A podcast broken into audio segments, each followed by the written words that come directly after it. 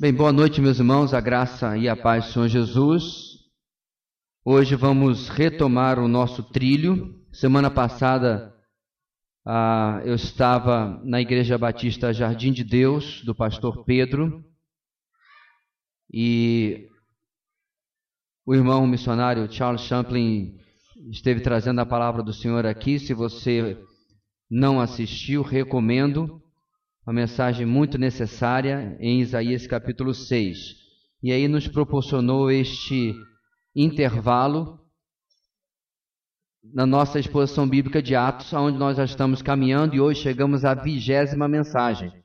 Então, sem mais delongas, quero convidar você a abrir a sua Bíblia em Atos capítulo 8, como eu disse, aonde teremos hoje a nossa vigésima mensagem a partir do versículo 9.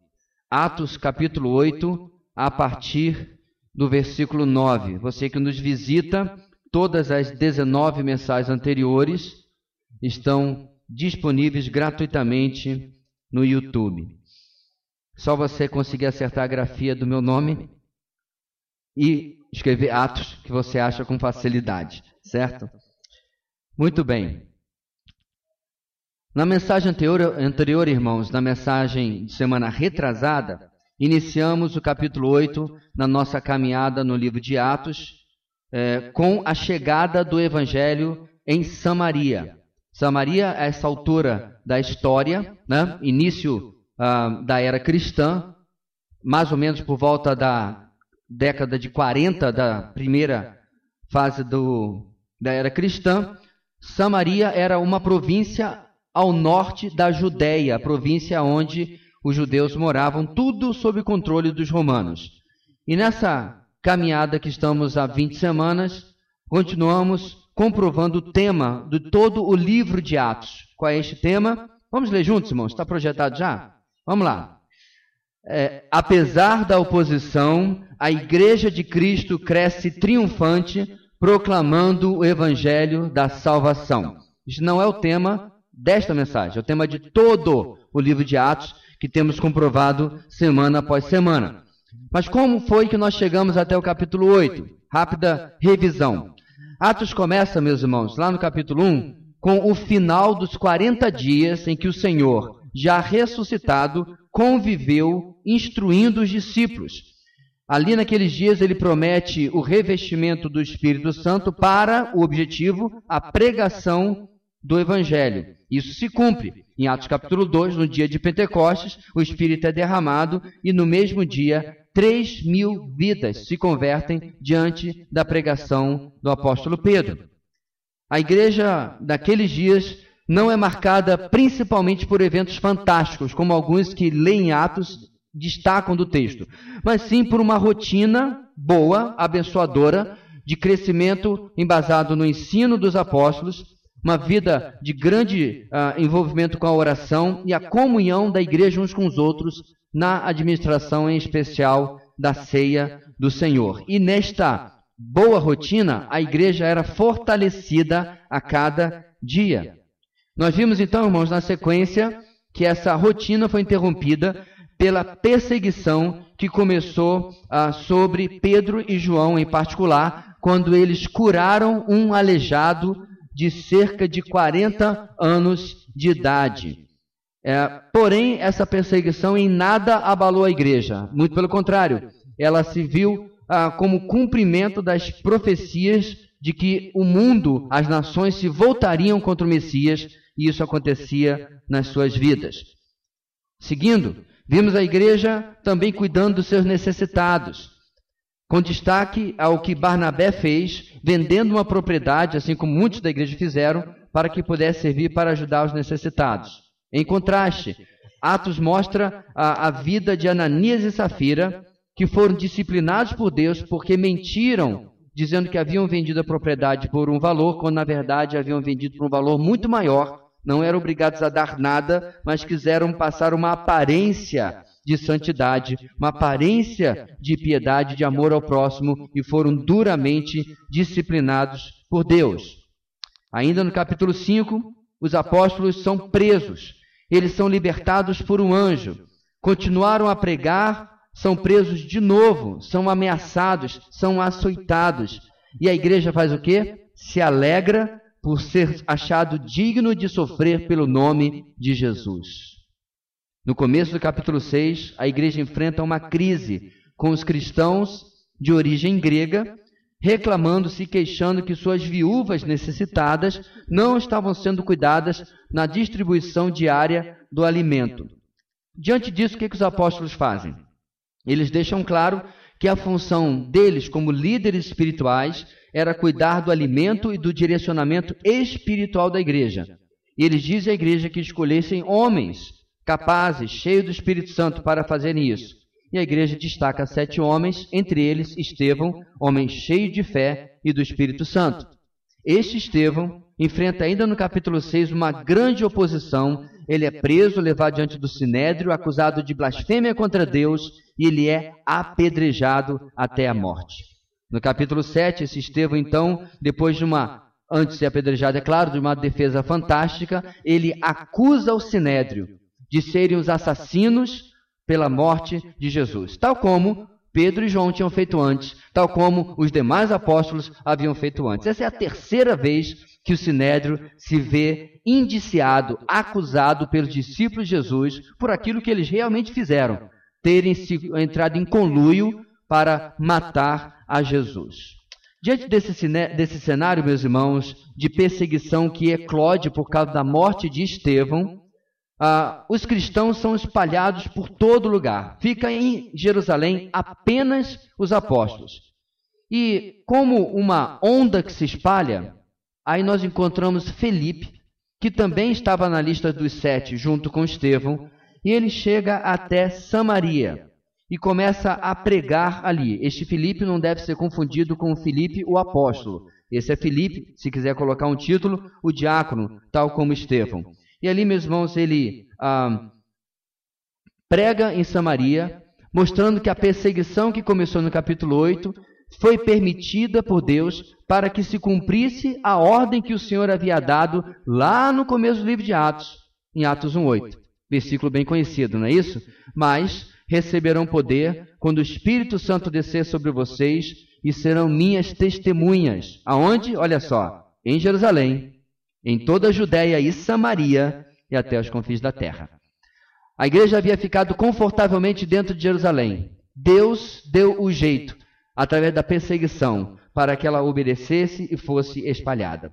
Em Samaria, então, o evangelho começa a alcançar as pessoas e, dentre eles, chegamos ao nosso texto de hoje, no qual vamos aprender que os homens, por exemplo, do Sinédrio, não eram os únicos opositores ao progresso do evangelho. A nossa mensagem de hoje tem o seguinte tema: a proclamação do Evangelho deve esperar a oposição das trevas. O progresso, o avanço da igreja, o progresso do Evangelho na proclamação deve esperar a oposição das trevas. Esta não é a primeira vez, irmãos, que Deus usa de uma jesuicidência. Por quê? Nos últimos dois domingos na EBD, nós estivemos falando sobre o trabalho, o papel e a obra de Satanás contra os cristãos e como nós devemos entender esta obra e se opor a ela ah, usando a armadura de Deus que o Senhor nos colocou para essa batalha espiritual. Certo? Nada planejado, mais uma vez, eh, por Jesuicidência, nós nos encontramos nesta ah, junção né, de uma mensagem com o devocional, ou o devocional com a EBD, e no caso agora, a EBD com a mensagem. E assim, meus irmãos, esta oposição das trevas nos lembra, é claro, ah, o aviso que o apóstolo Paulo nos deu em Efésios capítulo 6, versículo 12. Pois a nossa luta não é contra seres humanos, mas contra os poderes e autoridades, contra os dominadores deste mundo de trevas, contra as forças espirituais do mal nas regiões celestiais. Essa é, esse é o quadro, essa é a situação que nós vivemos, irmãos, hoje em dia, como cristãos dependendo do Senhor nesta batalha. Hoje pela manhã eu destaquei uma obra de C.S. Lewis de várias décadas atrás, aonde, obviamente ficção, um demônio uh, experiente, sênior, escreve para um demônio novato, instruindo na obra de ser demônio. no trabalho de como é, combater os cristãos, de como combater os filhos de Deus. E C.S. Lewis, meus irmãos, sintetizou bem como as trevas desejam macular, adulterar, alterar tudo aquilo que Deus fez para a nossa alegria e para o nosso prazer. Eu olhei muitas citações e eu gostei desta do livro para exemplificar o trabalho de Satanás. Diz o texto de C.S. Lewis: Ele, se referindo a Deus, isso aqui é um demônio falando para outro, repito, obra de ficção. Ele, Deus, tornou o seu mundo cheio de prazeres. Há coisas para os seres humanos fazerem o dia todo sem que ele nem se incomode: dormir, lavar, comer, beber, fazer amor, brincar, orar, trabalhar. Tudo, tudo tem que ser distorcido antes que seja de alguma utilidade para nós. Nós lutamos sob desvantagens cruéis. Nada está naturalmente do nosso lado. É como se um demônio estivesse dizendo: tudo conspira a favor dos filhos de Deus. Ele fez tudo para eles e nós temos que distorcer para podermos usar. O que isso tem a ver com o nosso texto de hoje? Hoje nós vamos ver um homem que, através do sobrenatural, vai enganar a população de uma cidade inteira. E vamos ver como o Evangelho conserta, mostrando ao povo o que é de verdade o sobrenatural, algo que também Deus planejou para a nossa alegria. Nosso texto começa, irmãos, do versículo 9 até o versículo 11, é, com a primeira sessão uh, do nossa, da nossa mensagem de hoje. Quero convidar você Atos capítulo 8, de 9 a 11, a lermos a uma só voz. Ok? Estamos juntos? Diz assim a palavra do Senhor. Um homem chamado Simão vinha praticando feitiçaria durante algum tempo naquela cidade, impressionando todo o povo de Samaria. Ele se dizia muito importante, e todo o povo, do mais simples ao mais rico, dava-lhe atenção e exclamava: este homem é o poder divino, conhecido como grande poder. Eles o seguiam, pois ele os havia iludido com sua mágica durante muito tempo. Em primeiro lugar, meus irmãos, a mensagem de hoje, nesse trecho que nós lemos, nos ensina o seguinte: a proclamação do Evangelho enfrenta força das trevas. A proclamação do Evangelho enfrenta forças das trevas. No verso 9, como dissemos, seguimos a chegada do Evangelho em Samaria através do ministério de Filipe. Nos é introduzido ali um homem chamado Simão. É um nome, irmãos, extremamente comum naquela época. Mesmo nos evangelhos havia mais de um Simão para nós acompanharmos e conhecermos. Mas, apesar de um nome comum, aqui ele não pertence a um homem qualquer. Ele era praticante de feitiçaria. Em outras palavras, o que é isso? Porque na cabeça de muita gente está o menininho bonitinho de óculos redondos do Harry Potter. Não. Ele lidava com forças espirituais para mexer, alterar e influenciar o mundo físico, influenciando coisas e pessoas. Pastor, isso não é coisa de ficção? Como o senhor mesmo falou, isso não é coisa de filme de Hollywood para vender e ganhar milhões? Naquele caso, sim. Neste caso, meus irmãos, ah, sempre que isso acontece, nós temos que discernir e perceber que não há, em absoluto, neutralidade. E nós já vamos falar sobre isso. Mas antes, voltando para Simão, muitas tradições, muitas ideias existem, giram em torno de Simão, o feiticeiro. Disse, por exemplo, em primeiro lugar, que ele foi o fundador das heresias gnósticas, que colocavam um conhecimento elevado, misterioso, oculto, necessário para a salvação. Também se diz sobre ele que ele foi a Roma e perverteu a doutrina cristã na cidade de Roma, na, na igreja dos romanos. Também se diz, em terceiro lugar, que ele até se envolveu com uma disputa de milagres com Pedro e perdeu. Esse último provavelmente é uma fábula, foi alguma coisa que foi se comentando e criando ao longo do tempo, mas não provavelmente é verdade, porque dificilmente Pedro se ateria a um papel desses. Seja como for, irmãos, o ponto importante para o nosso entendimento dessa figura, como eu disse, é que não existem forças espirituais neutras. Ou elas são da luz, isto é, de Deus, ou elas são das trevas. Não existe feitiçaria branca e feitiçaria negra, ou magia branca e magia negra. É importante nós ressaltarmos isso, porque não sei se você sabe, mas se você não acompanha, há diversas séries Netflix e em outros lugares aonde a magia é apresentada como algo bom ou como algo ruim. Em que você pode ser tanto né, o, o mago que abre portais para que o Capitão América passe, ele é um cara bem legal, ou você pode ser aquele outro que quer conquistar o mundo e, vender para um demônio ultradimensional, sei lá o que que cara é. Muito legal para você assistir no cinema, talvez, e vender né, ingressos, mas na vida real, na vida como ela é, não há boa feitiçaria. Ok? Não há nada na palavra de Deus que nos deixe perto disso. Muito pelo contrário. Se você lê no Antigo Testamento, você vê Deus declarando claramente que quem se envolvia com obra de feitiçaria na lei de Moisés deveria passar pelo apedrejamento, porque trazia abominação para dentro do arraial de Israel. Era envolvimento com demônios.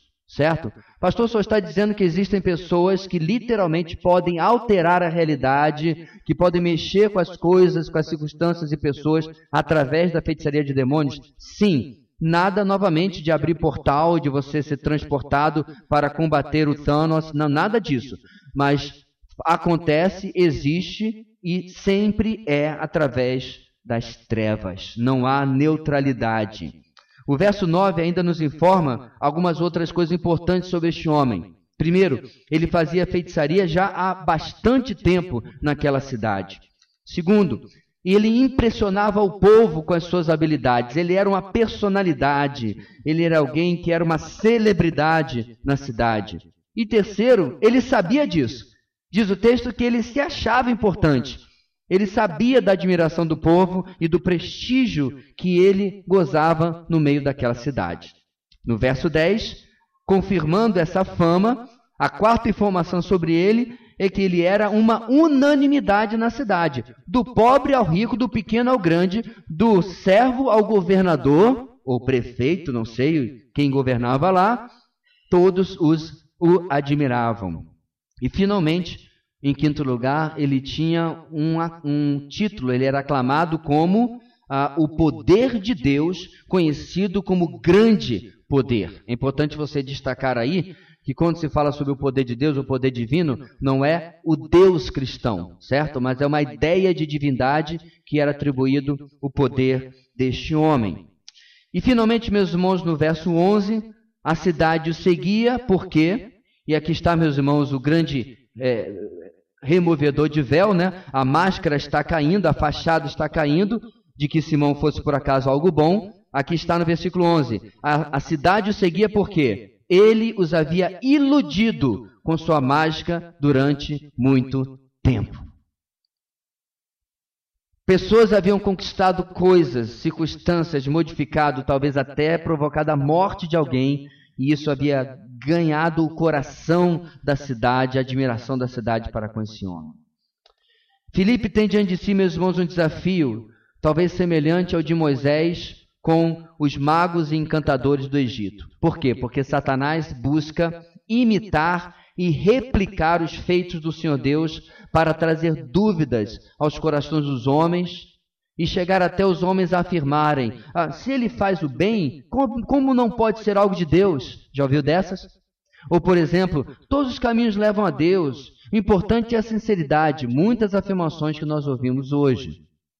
Havia na minha terra, quando eu era garoto, havia aqui, quando eu mudei para cá, em uma das praças, um homem que se reunia e filas e filas de carros você via estacionado na rua, fazendo curas espirituais. Deixa eu deixar bem claro: as curas realmente aconteciam. A conta é que era muito alta, não em reais. Porque as pessoas estavam literalmente vendendo a sua alma para ter uma cura espiritual. Eu tive um amigo, tenho ainda um amigo que hoje inclusive é pastor. Ele foi ah, possuidor de dons mediúnicos, dons espirituais. Ele cantava como um pavarote, ele tocava como um virtuoso, ele tinha diversos dons musicais, artísticos e etc, etc, todos dons espirituais. Um belo dia ele entrou numa igreja, primeira igreja batista de Vila da Penha, no Rio de Janeiro. Quando ele chegou no, na porta do prédio. Os seus guarda-costas guarda espirituais, seus espíritos de luz, não entraram com ele. E disseram: Aí nós não entramos com você. Não era por causa do lugar, meus irmãos, mas por causa daquilo que estava acontecendo lá dentro. E por causa da vontade de Deus que assim os impediu. E o meu amigo entrou. Uma, um hino do cantor cristão estava sendo cantado. E ele foi ouvindo a música e a letra do hino. E da porta ele continuou andando, andando, andando até parar na frente do pastor e entregar a vida dele a Cristo Jesus. Ato contínuo, imediatamente. Ele desafina até dando bom dia. É inacreditável como o Cícero canta mal. Ele tem uma voz meio rouca, sabe? Ele não toca nem parabéns para você mais. Tudo aquilo que ele fazia foi-se embora. Aí eu pergunto, meus irmãos, se era algo de Deus em ter se aproximado do espírito mais iluminado que existe, o Senhor Jesus, isso é o que eles dizem, certo? Ele deveria continuar com os tais dons, mas eram todos produzidos por demônios, como ele conta inclusive no seu testemunho. Assim, meus irmãos, é importante deixar claro: nós estamos diante do homem ruim, do homem que serve às trevas, e assim cabe ao servo de Deus estar ciente da existência das forças das trevas e se posicionar de forma confiante contra elas. O nosso Senhor Jesus já havia nos advertido e preparado, inclusive os seus apóstolos, os quais com absoluta certeza também havia passado adiante para a igreja e que inclusive inclui Filipe, o que, que o Senhor Jesus disse? E sobre esta pedra edificarei a minha igreja, e aqui vem a parte importante, e as portas do inferno não poderão vencê-la. Mateus 16, 18. Meus irmãos, eu, eu, eu fiz uma pesquisa sobre as armas da humanidade, eu nunca encontrei porta como arma. Porta é sempre para se defender. Ou seja, entendeu o que eu quero dizer? As portas do inferno não prevalecerão. A igreja que está batendo com aquele ariete, né, para derrubar as portas do inferno. Nós não estamos usando as a porta para nos defender. As portas são do inferno. E Filipe sabia disso. Filipe sabia que maior é o que estava com ele do que aquele que estava no mundo. Filipe sabia que ele estava em grande e muito mais poderosa companhia. Filipe sabia que do lado dele que estava o verdadeiro grande poder de Deus mas ele não deixa de enfrentar as trevas como ela deve ser enfrentada. Isso, meus irmãos, não ah, fará com que o diabo, mesmo que ele saiba de todo o poder de Deus, não fará com que o diabo e todo o poder das trevas possa desistir. Até porque, meus irmãos, o texto que nós acabamos de ler da palavra de Deus é mais um que o diabo não acredita. Ele não acredita que de fato nós vamos, como igreja, né, no poder do Senhor, derrubar as portas do inferno. Como ele não acredita, ele continua colocando ciladas em nosso caminho, 1 Timóteo 3,7. Continua colocando armadilhas em nosso caminho, 2 Timóteo 2,26. E nós precisamos ouvir o conselho de Paulo e viver livre do pecado, por exemplo, da falta de perdão. Por quê? As armadilhas, ciladas do inimigo funcionam quando nós estamos permitindo o pecado na nossa vida. Em 2 Coríntios capítulo 2, versículos 10 e 11, olha o que Paulo nos fala. Se vocês perdoam alguém, eu também perdoo.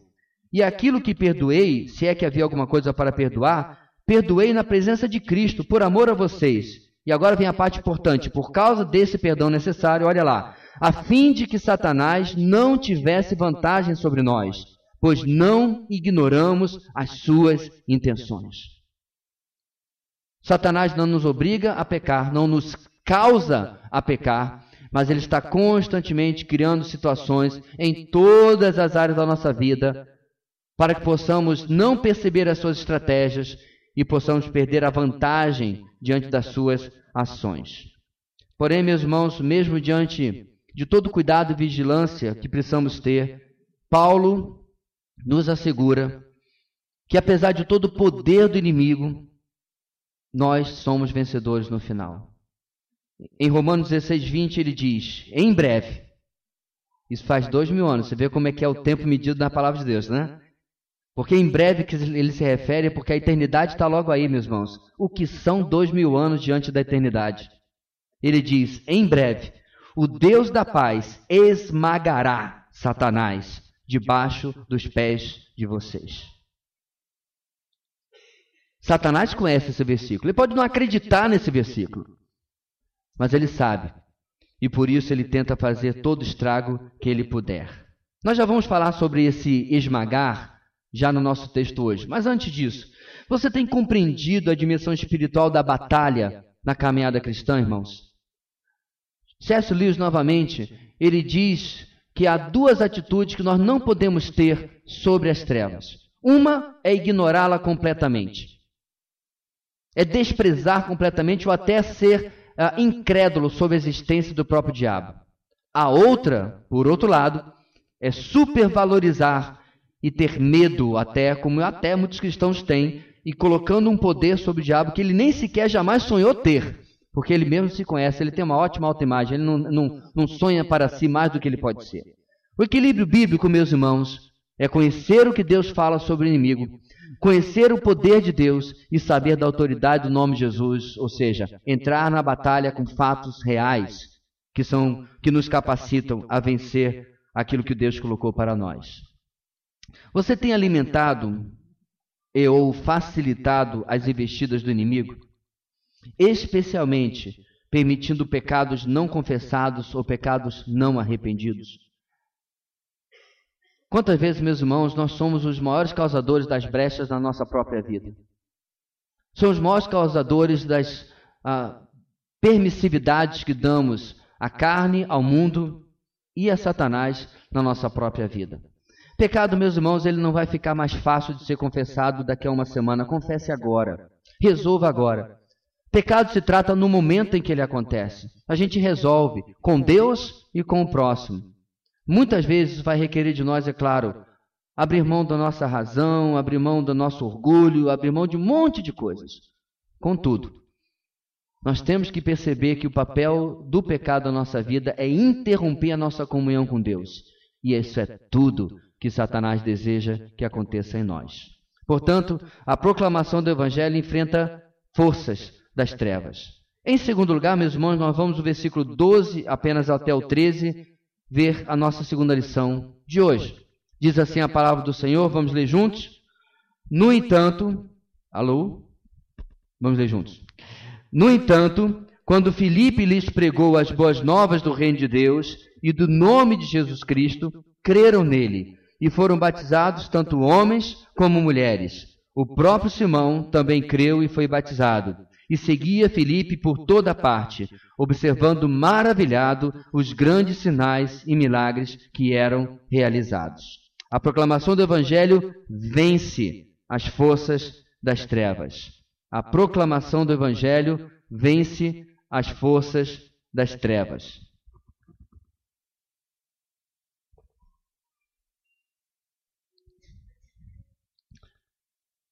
A palavra de Deus nos promete, meus irmãos, através do apóstolo João, na sua primeira carta, capítulo 4, versículo 4. Filhinhos, vocês são de Deus e os venceram, porque aquele que está em vocês é maior do que aquele que está no mundo. É isso exatamente, irmãos, que nós vemos nesses dois versos 12 e 13 que nós acabamos de ler.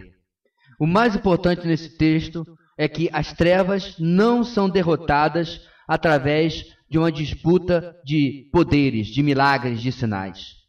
As trevas não são derrotadas através de um culto de libertação. Filipe não chegou na cidade, fez um cartaz e disse: Quarta-feira dos milagres. Noite dos milagres. Agora vai, vem aqui ser libertado. Não. Qual foi, meus irmãos, a estratégia de Filipe? Diz o texto: ele pregou as boas novas do reino de Deus e do nome de Jesus Cristo. A vitória sobre as trevas vem pela proclamação do Evangelho. Filipe realmente creu, meus irmãos, naquilo que o Senhor Jesus tinha declarado. Portanto, se o Filho os libertar, vocês de fato serão livres. João 8,36. O poder do Evangelho aqui é claro. Ele entra e a cidade que antes estava seguindo as trevas, a cidade que antes estava seguindo demônios, é libertada creem na, na mensagem do Evangelho e Simão vê a sua grande fama começar a diminuir. Simão começa a ver a sua grande plateia começar a afinar, porque o Evangelho está libertando essas pessoas. No verso 12, ele nos diz que, no entanto, isto é, apesar de Simão ter a cidade enganada por tanto tempo, apesar da religiosidade local estar arraigada até na cultura da cidade, no entanto, quando Filipe lhes pregou as boas novas do reino de Deus e do nome de Jesus Cristo, creram nele e foram batizados tanto homens como mulheres. Os contrastes, meus irmãos, e comparações aqui entre Simão e Filipe são impressionantes. Olha só, ambos realizaram milagres. Simão, pelo poder demoníaco, Filipe, pelo poder de Deus. Simão se gabou, se aclamou a si mesmo, gostava da fama. Contudo, Filipe, por outro lado, em momento algum coloca o foco em si mesmo. Antes, ele exalta e proclama a Cristo. As pessoas ficaram surpresas ou ficavam surpresas com a magia de Simão, ficavam impressionadas com ele. Depois as pessoas ficam convertidas a Cristo pela pregação do evangelho de Filipe. Ou seja, meus irmãos, o contraste é este aqui um homem que se exalta, que busca a admiração das pessoas, Eis aqui Felipe, um homem que deseja exaltar a Cristo. Agora, para a enorme surpresa, creio que de todos, Simão aparentemente também se converteu. Inclusive foi batizado. Mas o resto do versículo 13, meus irmãos, nos traz um, um contraste sutil na atitude de Simão em comparação com o povo da cidade que, que diz o versículo 13? Ele seguia a Filipe, não para ouvir mais sobre Jesus, mas para quê? Para observar, maravilhado, aos grandes sinais e milagres realizados por Filipe. Isso começa a nos apontar, meus irmãos, uma certa dúvida sobre a experiência de conversão de Simão. Lucas parece que está destacando aqui o que está de verdade no coração desse homem. Ele não está interessado em proclamar a mesma coisa que Filipe estava proclamando. Ele não está interessado em aprender mais sobre aquilo que Filipe estava proclamando. Ele não estava atrás de Filipe. Filipe, me discipula. Me ensina mais sobre os caminhos. Me conta mais sobre Jesus. Diz o texto, e eu repito: o próprio Simão seguia Filipe por toda parte, observando maravilhado os grandes sinais e milagres que eram realizados. E esse apontamento sutil do versículo 13 nós vamos explorar mais a partir do versículo 14. Mas antes de nós chegarmos lá, como é que as forças das trevas são vencidas aqui, irmãos? No seu evangelismo. Aí eu pergunto, meus irmãos, no seu evangelismo, no nosso evangelismo, na sua proclamação, você tem tido a confiança de que isso é suficiente para destruir o poder do inimigo? Você tem confiado no poder do evangelho como sendo muito maior o poder da graça irresistível de Deus, sendo muito maior do que o poder das trevas. Quantas vezes, meus irmãos, nós encontramos aquelas pessoas que são tão difíceis aos nossos olhos, são tão pecadores aos nossos olhos, são tão endurecidos aos nossos olhos, que até sem querer a gente solta assim: ah, esse daí, só Jesus. Ora, e tem alguém que seja sem ser só Jesus? Dá vontade de dizer assim para você, olha, vira para o irmão do seu lado e diz assim, você se converteu só por Jesus. Porque teve alguém, meus irmãos, na face da terra que tenha se convertido até hoje, que não fosse só por Jesus. Essa, meus irmãos, é a impressão que nós temos das pessoas. Mas quando nós cremos, irmãos, de verdade, que o Evangelho é aquilo que Paulo declara, o poder de Deus para a salvação de todo aquele que crê. Quando nós cremos de todo o coração nisso, nós temos a, a consciência, a tranquilidade de consciência de apenas pregar o Evangelho. Esse apenas aqui é com muitas aspas ao redor. Pastor, o senhor parece que o senhor está querendo insinuar uma coisa diferente. Você acertou. Quanta, quanto glacê, quanta maquiagem é colocada hoje, meus irmãos, sobre o Evangelho. Quantas e quantas vezes as pessoas já me perguntaram nesses anos todos, pastor, senhor tem aí um método de evangelismo? E quando me refiro ao método de evangelismo, irmãos, não é você evangelizar através de um poema ou aquele quadro cênico que nós fazemos no seminário e ainda fazem até hoje.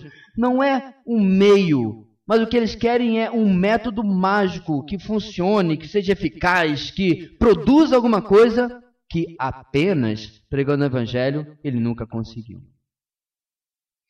Nós estávamos na praça mas é Praça da Sé, em Campinas, há muitos anos atrás.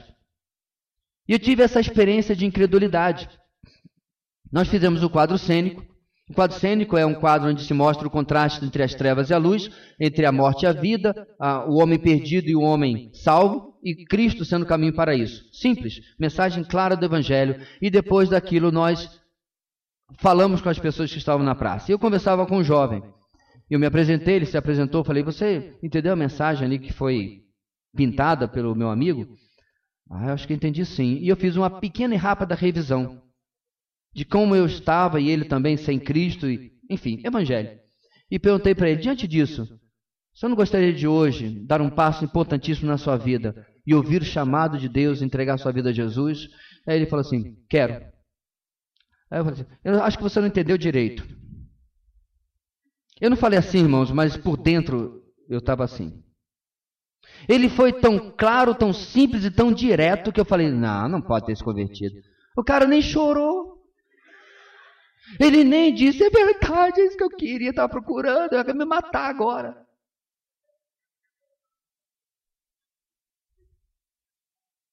E aí depois vamos compartilhando essa experiência, né? Depois a gente sentar para falar como é que foi e tal, né? Seminaristas ali eu tive que aguentar nosso professor dizer assim: Pois é, se pelo menos alguém tivesse escrito, não me vergonhe do Evangelho, porque é o poder de Deus para a salvação.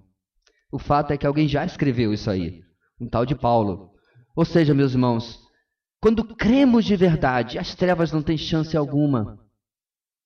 As pessoas não deixam de se converter porque grande é o poder das trevas. As pessoas deixam de se converter porque a graça irresistível de Deus ainda não as chamou.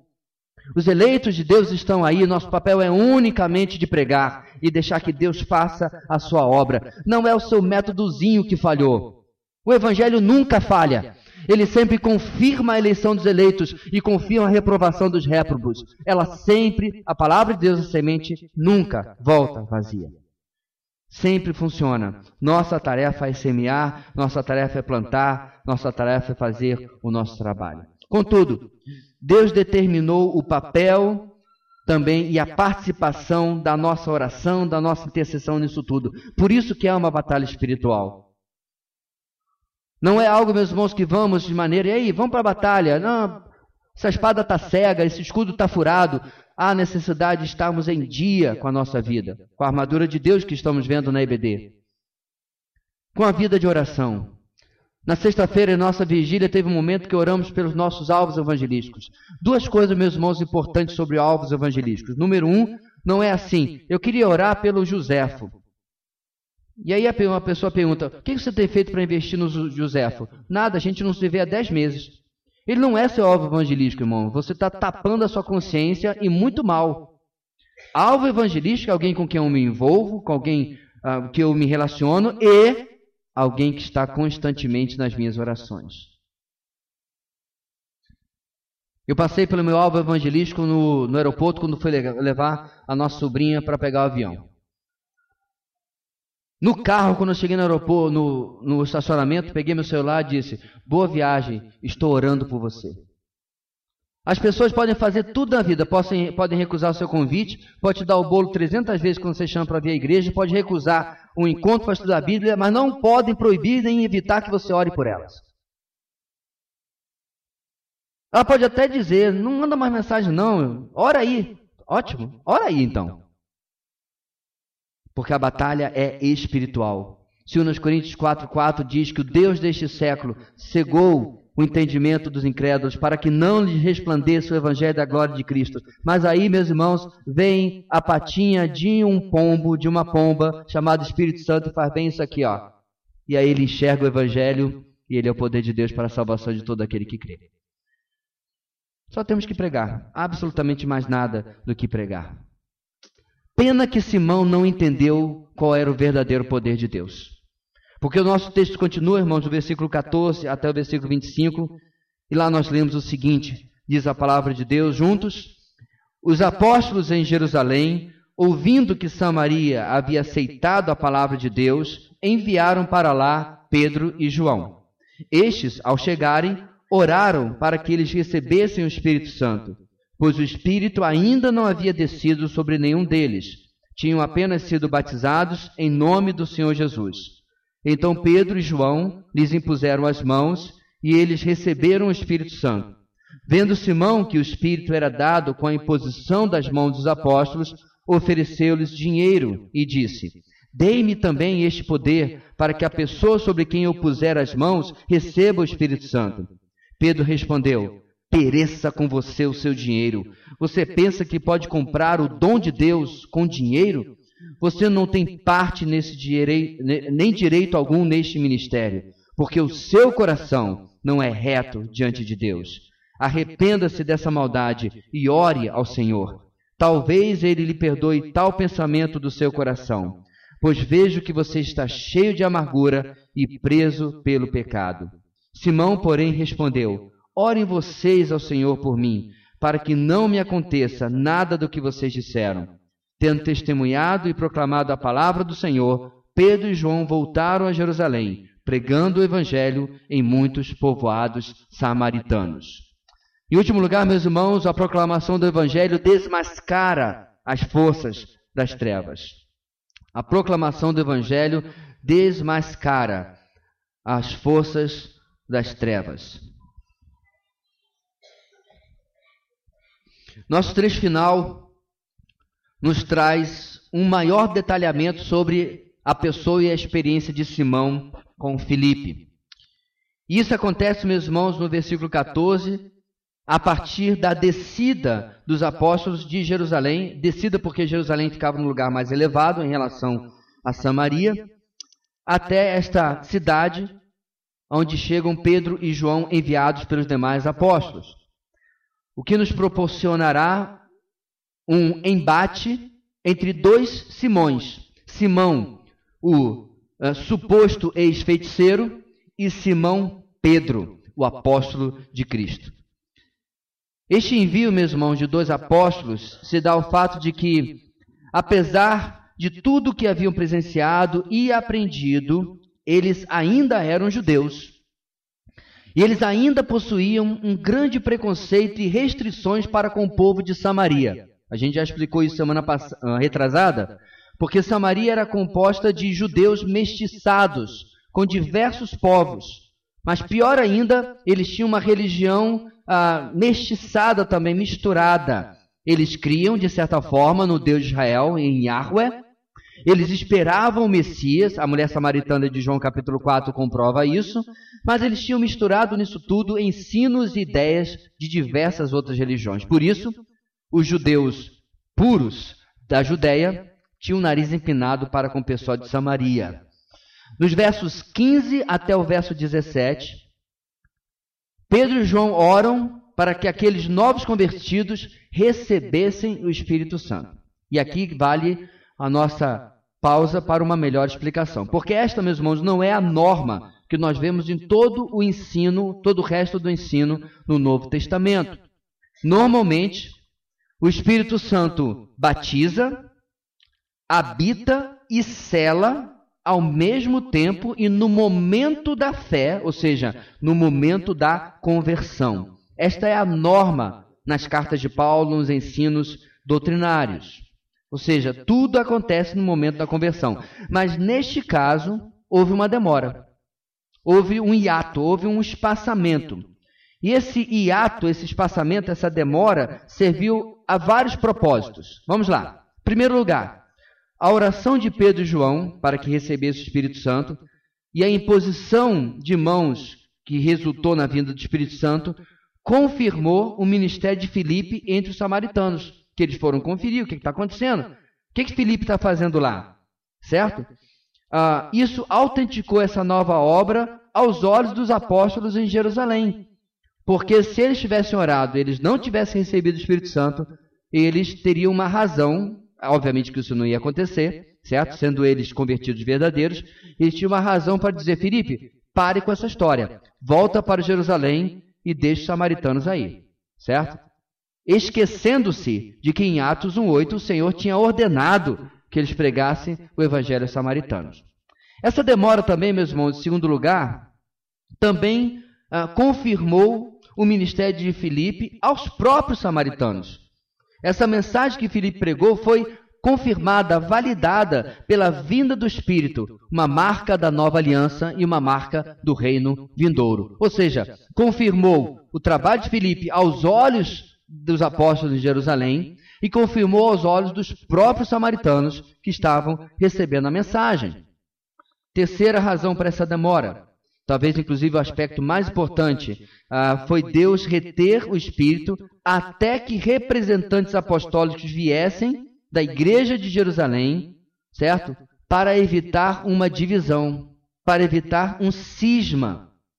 Por quê, meus irmãos? Porque a propensão natural era de divisão entre judeus e samaritanos. Se não houvesse essa, essa ponte essa ligação dos judeus apóstolos de Jerusalém com os mestiços de Samaria, facilmente poderia haver um pecado de divisão, deixando a igreja ao norte em Samaria separada da igreja ao sul em Jerusalém. O nosso Senhor, sábio como ele é, faz este ato, faz esta demora acontecer para que Pedro e João fossem até lá e pudesse se convencer de que aquela obra de verdade era obra de Deus. E nós vamos ver que isso vai ter um efeito na vida deles mais à frente. Para vocês verem, meus irmãos, qual era a opinião desse pessoal sobre os samaritanos, em uh, Lucas 9,54, olha a maneira carinhosa com que João, o apóstolo do amor, fala sobre os samaritanos. Por quê? Os samaritanos não quiseram receber a Jesus e os apóstolos. E aí João fala o seguinte: Senhor, queres que façamos cair fogo do céu para destruí-los? Isso é o quanto eles gostavam dos samaritanos. Era pior do que carioca e paulista. Era pior do que paraense e, manauara. Ou qualquer outra rixa que você possa pensar aí. Brasileiro e argentino. Essas rixas são besteiras, irmãos? Aqui não era, não. Aqui era sério. E essa autenticação era extremamente importante para que eles reconhecessem essa obra como uma obra realmente de Deus. Então, irmãos, e diante do que acontece com os convertidos, recebendo o Espírito Santo, nos versos 18 e 19, Simão, que estava lá de butuca, seguindo Pedro, João, antes seguindo Filipe também, o que ele faz? Ele volta à cena. Diz o texto, irmãos, que ele viu o Espírito Santo sendo dado com a imposição de mãos.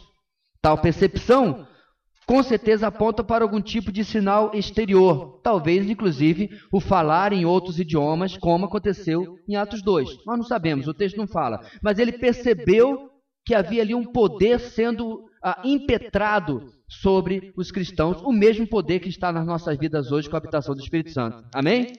Nada novo no reino de Deus, a mesmíssima coisa. E diante disso, meus irmãos, Simão faz o inimaginável.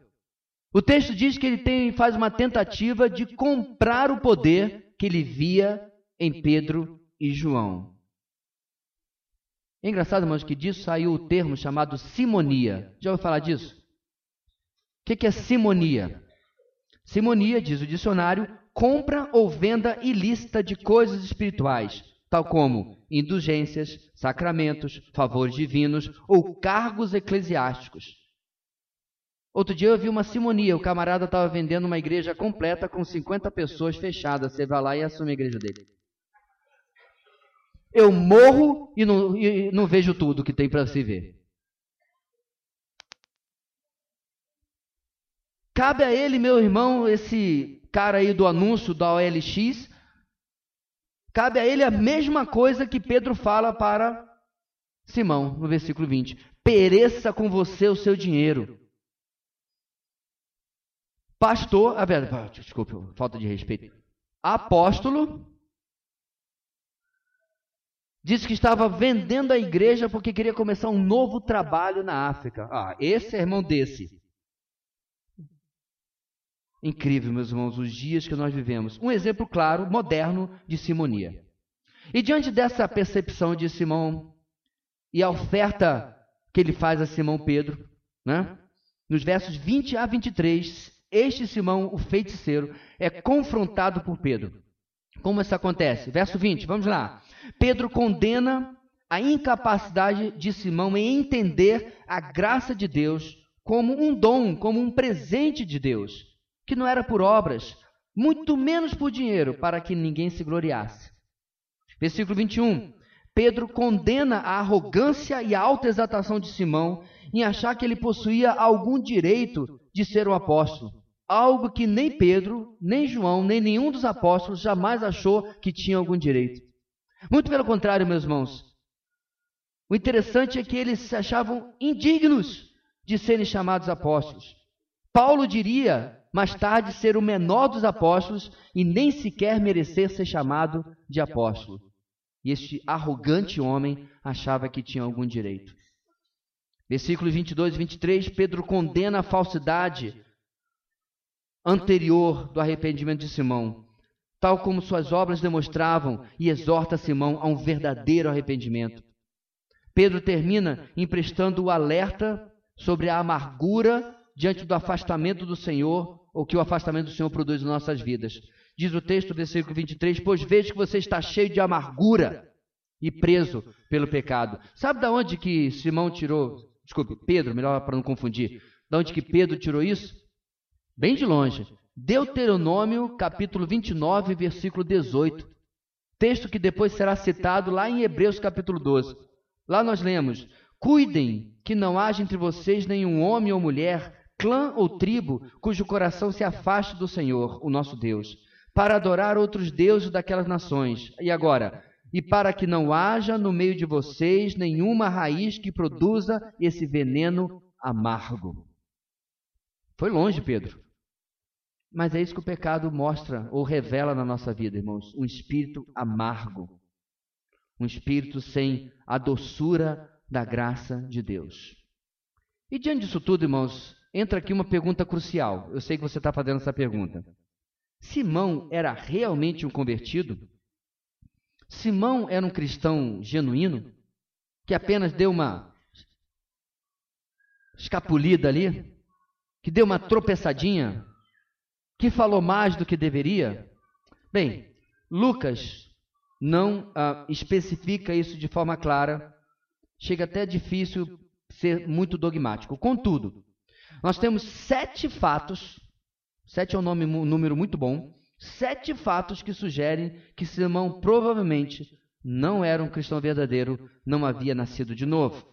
Ou seja, nós temos aqui, meus irmãos, a primeira evidência de um, uma falsa conversão. A primeira evidência de um falso convertido. Vamos lá.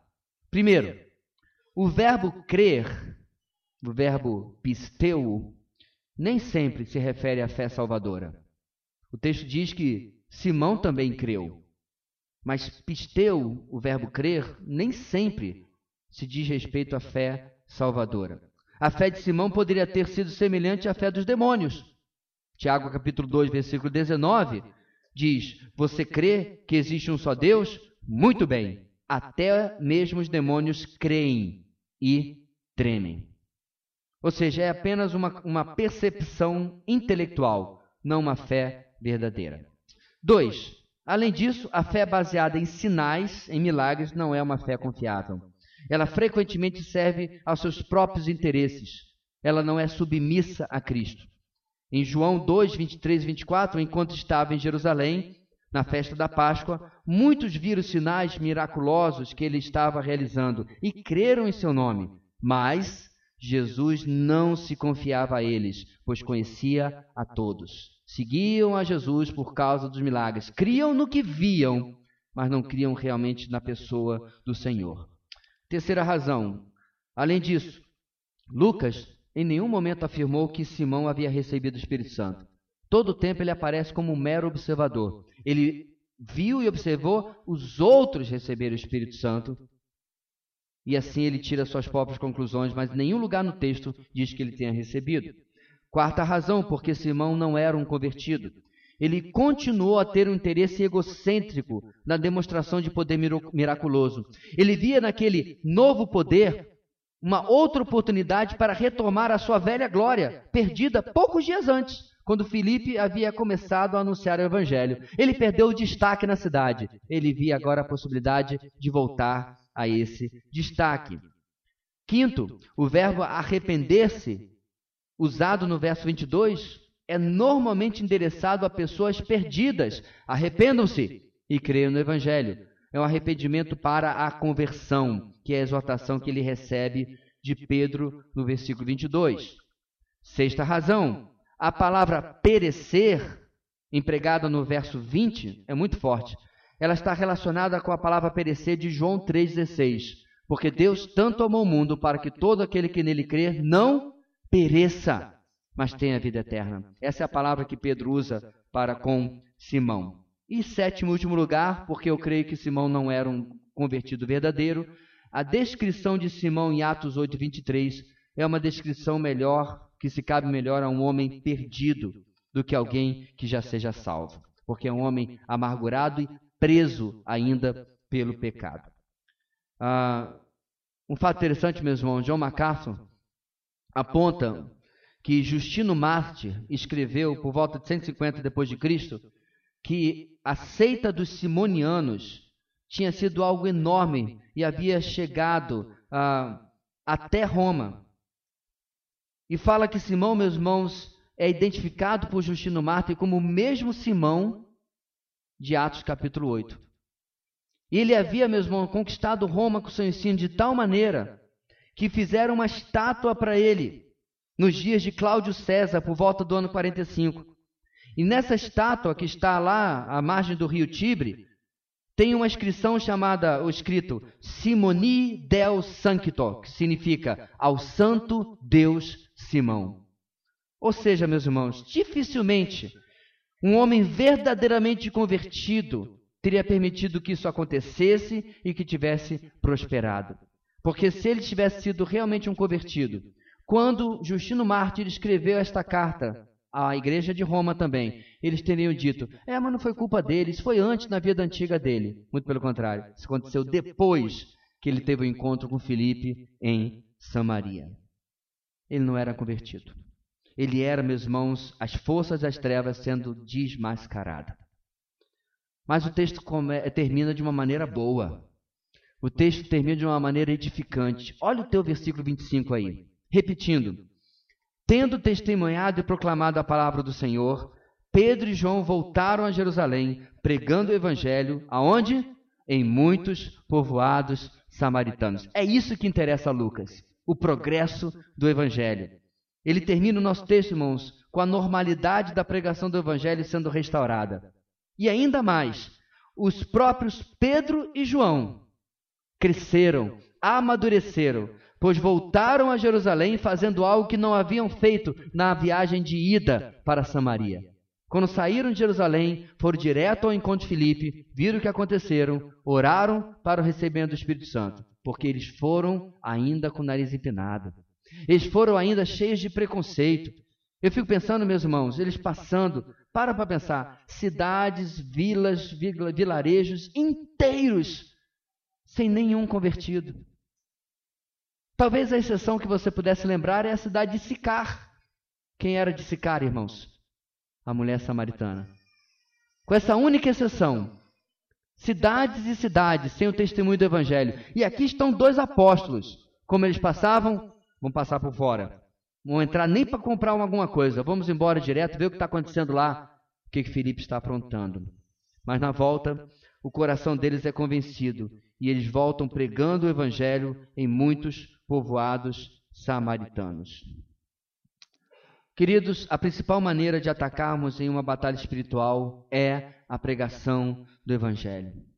A igreja evangélica tem gastado energia e tempo em futilidades marcham pela cidade, marcham ao redor do bairro, mal interpretando textos bíblicos, declarando posse disso, daquilo, Em todo evento grandioso que eles fazem, eles dizem: Vamos declarar, Boa Vista é do Senhor Jesus. Aí no ano seguinte declara de novo, no ano seguinte declara de novo. Isso não é batalha espiritual. Há um tempo atrás eles pegaram pontos altos ao redor de Boa Vista e fizeram atos proféticos, aos quais eu chamo carinhosamente de atos patéticos. Com incenso e com óleo ungido, o qual eu pergunto como que o óleo pode ser ungido, e o óleo que ungiu o óleo foi ungido por qual óleo, e eu fico meio em paranoia aqui. E fizeram esses atos em diversos montes, com Boa Vista no meio. Desde então, tudo tem sido uma maravilha. As pessoas estão se convertendo, a criminalidade acabou, a corrupção foi embora. Não. Continuamos da mesma maneira, porque isso não é batalha espiritual. Nós desmascaramos, meus, irmãos, as forças das trevas pela pregação do Evangelho. Não há métodos mirabolantes, não há métodos artificiais de crescimento que seja o que cumpra essa função. O método já foi dado por Deus. Vão por todo mundo e pregue o Evangelho. Você tem um patrão que é um homem cruel, um homem ruim, pregue o Evangelho. Ontem eu assisti o filme da história verdadeira de um, um, irmão em Cristo que o pai era um monstro. Ele fala isso: meu pai era um monstro. E ele cresceu um jovem traumatizado, um jovem com pendência na sua vida, porque ele foi ah, é, maltratado física e psicologicamente desde a sua infância até sair de casa depois do ensino médio. Quando ele volta em casa tentando resolver alguma coisa da sua vida, o seu pai havia começado a ler a palavra de Deus, a ouvir mensagens de pregadores no rádio. Ele encontra um homem é, com a barba feita, nunca estava, vestido adequadamente, a casa em reforma e café da manhã na mesa. E depois de assistir o filme, você vai atrás da pessoa de verdade, né? E ele falando assim para o presidente dos Estados Unidos: Eu estou aqui cantando para vocês hoje, porque eu creio que se o evangelho pode transformar um monstro como meu pai, o evangelho pode transformar qualquer um de nós aqui hoje. Essa é a verdadeira batalha espiritual. Pregue o evangelho com palavras. Não existe tal de, se necessário, use palavras. Não existe. Pregue o evangelho com palavras. E deixe, meus irmãos, que a proclamação do evangelho mesmo esperando a oposição das trevas, traga a vitória para a igreja do Senhor Jesus. Amém. Deus querido, dá-nos cada dia mais inspiração, iluminação, força, gana, vontade, brio para não nos calarmos diante das pessoas ao nosso redor. Diante da cara feia, da indisposição, da dureza de coração, o Evangelho continua sendo mais poderoso de qualquer uma dessas situações. Que possamos amar as pessoas como um dia fomos amados, ao ponto de alguém pregar para nós. E possamos, ó Deus, levar o Evangelho até aquelas pessoas que estão morrendo sem Deus e sem salvação. Sabendo, Deus, que mesmo que no meio do caminho apareça um Simão, um falso convertido, muito maiores foram os números em Samaria que se converteram pela pregação de Filipe. Assim possamos nos motivar e levar o Evangelho esta semana, amanhã, aonde nós estivermos. Por tudo isso, nós oramos e pedimos que o poder prometido em Atos 1,8 esteja constantemente sobre nós para a pregação do Evangelho. Em nome de Jesus. Amém e amém.